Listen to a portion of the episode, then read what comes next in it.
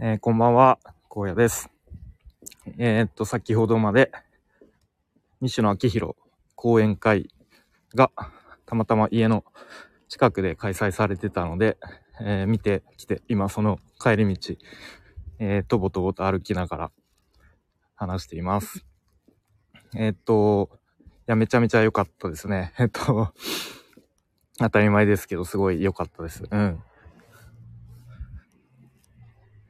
あの、去年の、去年の秋ぐらいに一回、あ、ライさんだ。こんばんは。西野さん見てきました。生で。そう、去年の秋ぐらいに一回、僕初めて、西野昭弘講演会行って、そうで、その時にあの、ココさんがね、スタッフをやってらっしゃって、ココさんとお会いしたりとか、で、それ以来の、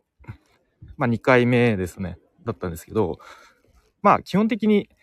正直話の内容はそんなに変わらず、うん、同じようなことを話されてたんですけど、まだやっぱり自分の中で、なんか、あ、そういえばこんなこと話してたな、みたいな、ちょっと忘れてたこととか、あ、そうそうそうと、こう、なんか、復習みたいな感じだったりとか、あとは、でもやっぱり、やっぱその生で伝わってくる、こう、ね、もちろんプロなんで、その、なんだろう、身振り、手振り、ジェス、ジェスチャーとか、うん、こう、なんだろう、言葉のこう、スピードとかちょっとまくし立てたりとか、まあそういうのは、さすがプロだな、みたいな、思いましたね。うん。やっぱその Voicy で喋ってるのとは、まあ当たり前ですけど、全然こう、熱量とか、声のこう張り方とかトーンとか、こうスピードとか全然違って、うん。で、前回もそうだったんですけど、今回も相変わら、こ今回も、今回も相変わらず、あの、水が一応用意されてたんですけど、あの、一口も口をつけず。で、1時間半の予定が10分ぐらいオーバー、うん、しましたが、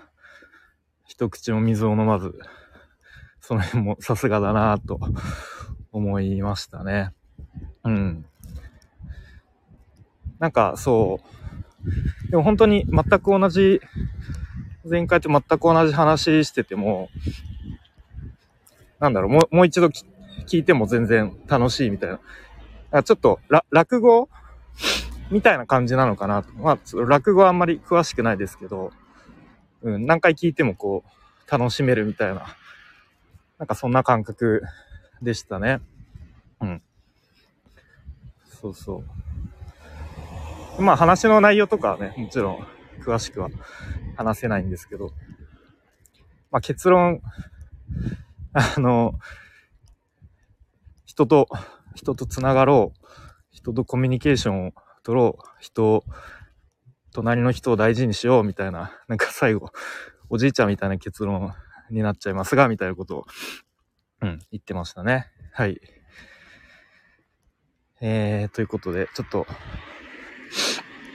このちょっと興奮冷めやらぬ感じで、勢いで、ライブ始めてみましたが、そろそろうちが近くなってきたので、この辺で終わりたいと思います。あ、そう、なんか、その西野さんの講演会終わって、10分後ぐらいになんか、多分 Voicy で、あの、バンドザウルスのオークションを見守る生放送予約しましたみたいな通知見て、なんか、講演会であんだけ喋った後に、また Voicy の生放送するんだと思って、さすがだなみたいなことを思ったりしました。はい。ということで、えー、この辺で終わりたいと思います。なんか急に、はい、お疲れ様でした。急にライブ開いたのにお聴きいただきありがとうございました。では、失礼します。